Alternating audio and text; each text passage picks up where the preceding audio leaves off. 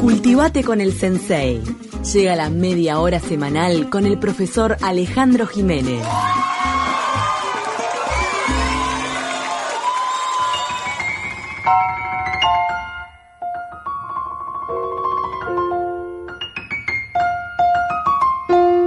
Estamos escuchando la selección musical de Alejandro Jiménez, pero antes les vamos a contar que la mejor línea de electrodomésticos Smart la tiene en Yuta, televisores aires acondicionados y termotanques. Sí, en Yuta tiene termotanques Smart. Pensalo, ahorrás mucho con un termotanque Smart de Enjuta. Renova, actualizate, tenés que conocer toda la línea Smart de Enjuta, televisores, aires acondicionados, aires portátiles y termotanques. Lleva la temperatura ideal, estés donde estés, controlando y programando todo desde tu smartphone con la app de Enjuta.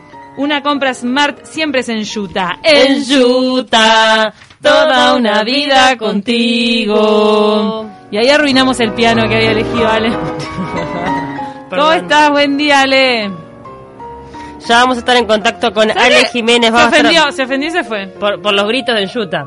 Eh, ya estamos eh, poniéndonos en contacto. Va a estar hablando de los 120 años de Juan Manuel Blanes. Parece que se cumplen 120 años de su muerte. De su muerte, exactamente. Eh, que falleció, como dijimos, en Italia, pero nació en Montevideo y bueno, y, sin duda es uno de los artistas plásticos más reconocidos en la historia de nuestro país. Y es el autor del cuadro de los 33 orientales, que es el que pasó a la posteridad ese cuadro gigantesco. Que no es el de Josefa Palacios, que ya lo hemos hablado en varias oportunidades, que fue el primero, pero como era de una mujer, quedó en el olvido. Y era muy chiquito. El él, viste, fue pensaba lo grande, Juan Manuel. Y Juan Manuel dijo, no, qué miniatura ni miniatura, Josefa, este es el verdadero.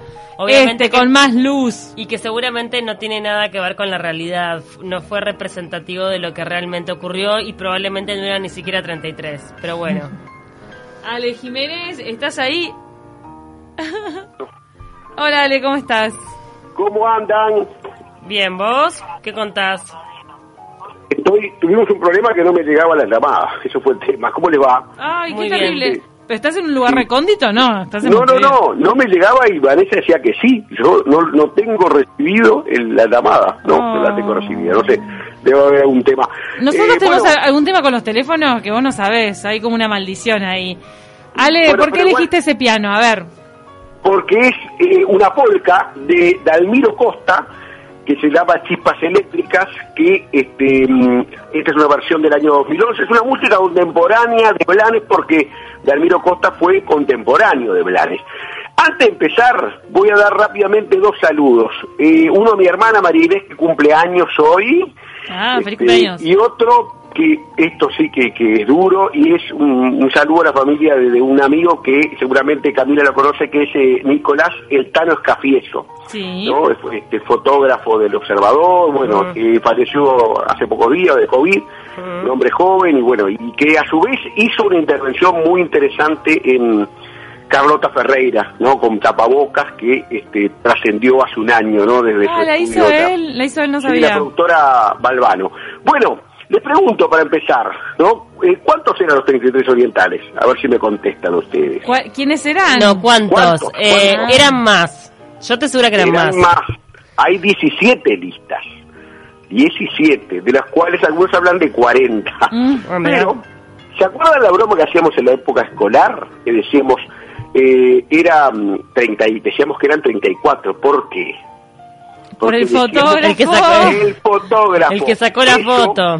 Como dice un programa humorístico argentino, una frase que me encanta. Está mal, pero no está tan mal.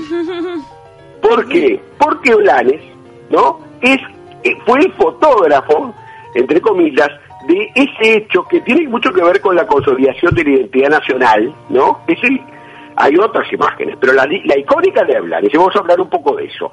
Nace en Montevideo en junio de 1830. Desde su casa de la calle Cerrito pintó las primeras pinturas fueron barcos que veía en la bahía. Después, cuando viene la Guerra Grande, su familia se va al campo sitiador y es tipógrafo en el diario Defensor de la Independencia Americana.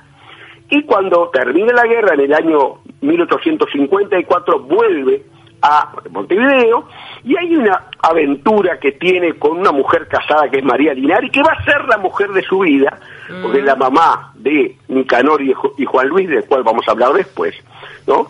Y en 1857, estando en Salto, habiendo huido con María Linari, va a conectarse con este Urquiza, que era el gobernador de Entre Ríos, pinta la obra que está en el Palacio San José, lo recomiendo cerca de Concepción de Uruguay, quien pueda ir, que vaya, yo lo, lo visité, y con Urquiza empieza una relación muy interesante con la masonería. El connotado masón era Blanes, que después le va a servir ese contacto para pintar, por ejemplo, la fiebre amarilla de la cual hablaban ustedes hace un rato, que se la encargó la masonería de Buenos Aires. Hay un hecho importantísimo y que es un corte aguas, o sea, un, algo que va, va a ser fundamental. El primer viaje a Europa de los cuatro que hizo Blanes, que es de 1860. Claro, que además en aquella época viajar a Europa era una odisea, ¿no? Ay, claro, y él hizo cuatro viajes, que es una cantidad muy Sí. grande, para hoy sería poco, quizás para algunos, pero en aquella época era mucho. Con el maestro Antonio Chiseri en Florencia va a, mm, y ahí voy a citar a Gabriel Perufo, director del Museo Blanes, que eh, por ejemplo, él habla del respeto de la perspectiva, rigor en el dibujo, manejo pulido de luces y sombras, manejo convencional del color, y dice las apariencias visuales de la realidad, el realismo, ¿no? Eh, mm, habla Pelufo de la teatralidad pictórica. Recuerdo haber escuchado a, a mi amigo Gustavo Fernández hablar de un gran escenario, o sea, él pinta un gran escenario en la plata, eh, como si fuera un escenario de teatro, la plata de la Graciada, y la alegoría filosófica, y tiene que ver con la nacionalidad americana, la república, la democracia, pero sobre todo esto se concreta por el vínculo de Olanes con la burguesía nacional, o sea, la afirmación de la identidad nacional del Uruguay como nación y que tiene mucho que ver con este, esa burguesía que va a apoyar a ese artista, de la misma manera que Sorrina San Martín fue en la poesía o Pibel Devoto en, en el relato histórico, las naciones necesitan de sus relatores ¿no? o de sus ilustradores, como en este caso es eh, Juan Manuel Blanes. ¿no? Eh, entre el 65 y el 79 se va lo más significativo de la obra de Blanes, un autorretrato, el de su madre, el asesinato de Flores, la fiebre amarilla, decíamos, y el juramento. Y vamos a ver que está es muy interesante un análisis que hace Laura Malosetti, que es una, una uruguaya que vive en Argentina, historiadora del arte, que habla de que es el gran creador para el Cono Sur, porque además pintó para Chile también, recordar, eh, de la pintura de gran asunto o pintura de historia, concebida como un programa filosófico político destinado a conmover y persuadir gracias al impacto de la imagen. O sea, la imagen, que hoy eh, es otra, es fotográfica, por ejemplo, este, en aquella época, estamos hablando de la fotografía recién aparecía, en el Río de la Plata aparece a, me- a mediados del siglo XIX, eh, en ese caso, ahora eh, la pintura hacía, cumplía esa función de crear eh, los íconos, ¿no? Este, y volviendo a Pelufo, dice, se hacía necesaria la exaltación de prototipos para nutrir el sentimiento nacional y contribuir direct, indirectamente a la unidad política del Estado. Eso es el cuadro de los 33. O sea, en definitiva, es algo que busca la unificación de, de, de- de lo- de los uruguayos, de los orientales, estamos hablando de década del 70, siglo XIX, periodo militarista, ¿no? Y eh, allí se da todo lo que es la, la, la pintura de eh, entre mm, el 75 y el 78, es la pintura del juramento, ¿no?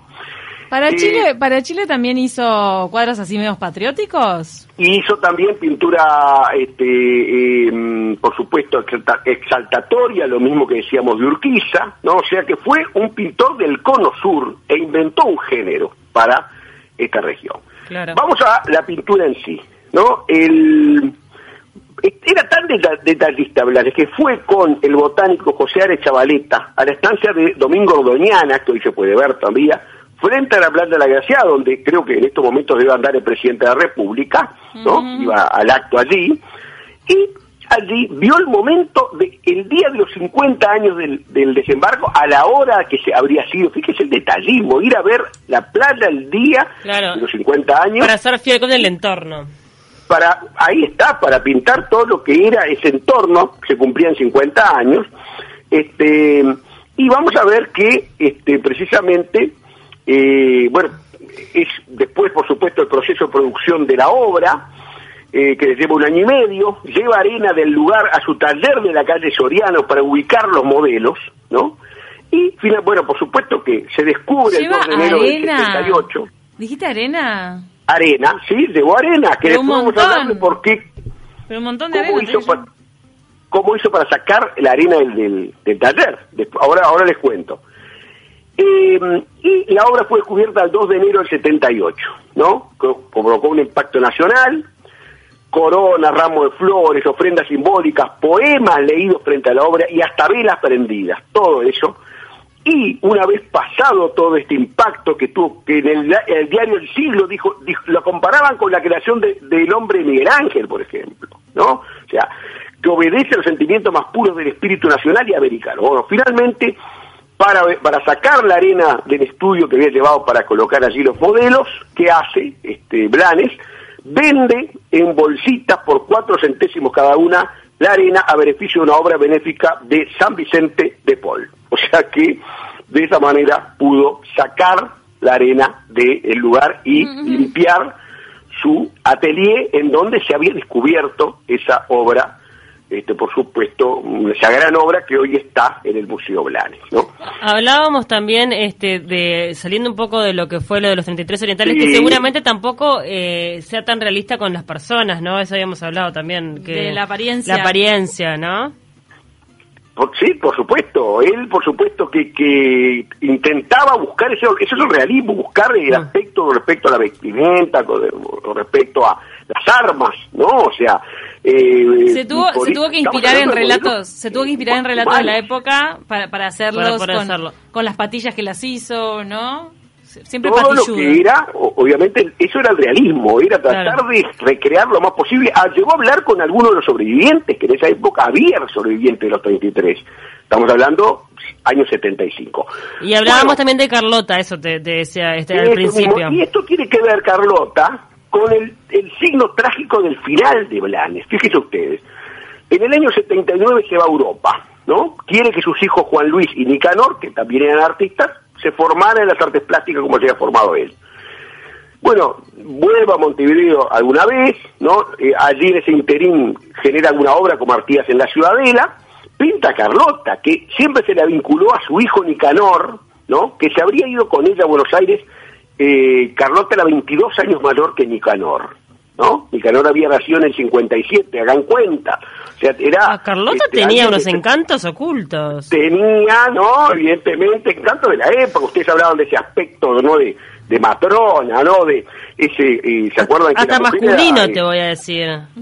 Eh, ¿Cómo, perdón? Que hasta, mas- que hasta masculino es el aspecto. Claro, pero el aspecto también de abundancia. ¿Vieron ustedes? Sí. La mujer era retratada como alguien, o sea, más bien de determinado volumen, no robusto. Bueno, con Nicanor se, lo vincu- se vincula a Carlota y también se llega a hablar de un triángulo sentimental con Blanes, ¿no? Mm, Sí. Bueno, se viene la tragedia en cadena. En el año 89 muere su esposa María Linari. En el año 95 muere Juan Luis Blanes, su hijo, ¿no? en un accidente de tranvía en Montevideo. De tranvía, lo pisa un tranvía, en Montevideo, en marzo de ese año. ¿no? Tuvo que terminar obras de Juan Luis, las tuvo que terminar, por ejemplo, eh, su padre, porque como por ejemplo el cuadro, eh, esculturas como la de mm, eh, Artigas que está hasta hoy en San José, el primer Artigas que existió. El accidente de tranvía de Montevideo es eh, otro de los este, célebres artistas que muere. ¿Saben ustedes en un accidente de tranvía también? ¿Quién es? Gaudí.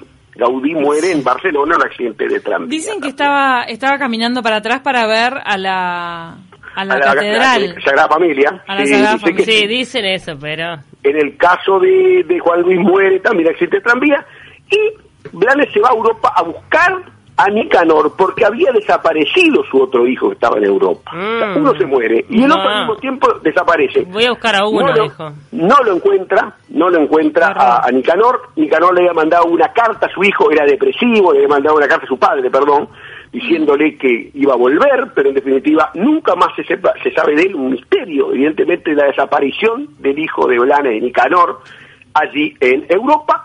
Y en Europa, buscando a su hijo, muere el 15 de abril de 1901.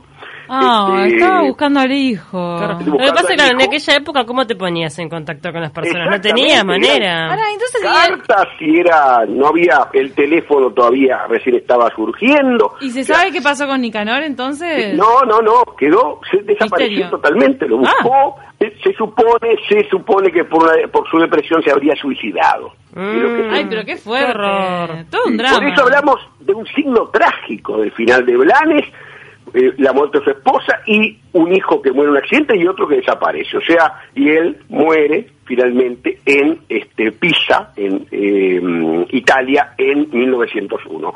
Por supuesto que yo compararía, voy a para terminar, ese eh, Blanes como ese fotógrafo, entre comillas, del juramento, y en el siglo XX yo diría que Testoni debería ser el más parecido. Tal ¿no? Perdone si alguno capaz que me mata. Es el Blanes de Maracaná, sin duda, ¿no? O sea, es quien deja esa imagen icónica, ¿no? Los goles, los festejos, bueno, sin duda, como lo hizo Blanes.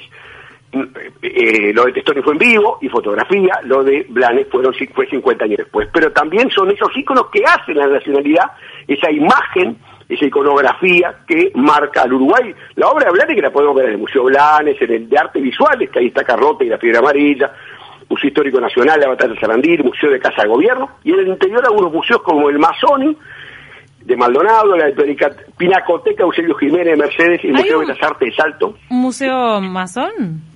Museo Masoni, Masoni, Museo Francisco Masoni ah, perdón, Maldonado. masoni. El Masoni y Entendí el, Masoni. el- el Vos ya uniste la con- Eusebio Jiménez en Mercedes. Todo Ah. esto se, ahí todo son lugares donde se pueden eh, ver obras de Blanes, sin ninguna duda, el creador de la iconografía que nos marcó, que nos marca como nación, sin ninguna duda. Dijimos que Juan Manuel Blanes era masón.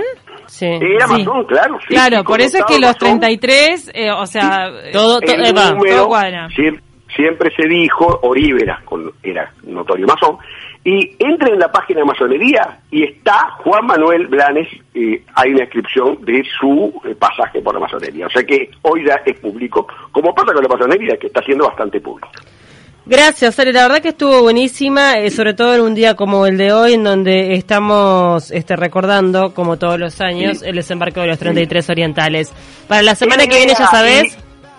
Si, si, le, si le parece, la semana que viene, ¿sabe de qué podemos hablar? ¿Qué? Tiene que ver con alguien que se murió esta semana, con Felipe, la visita de los nobles notorios al Uruguay. Me gusta.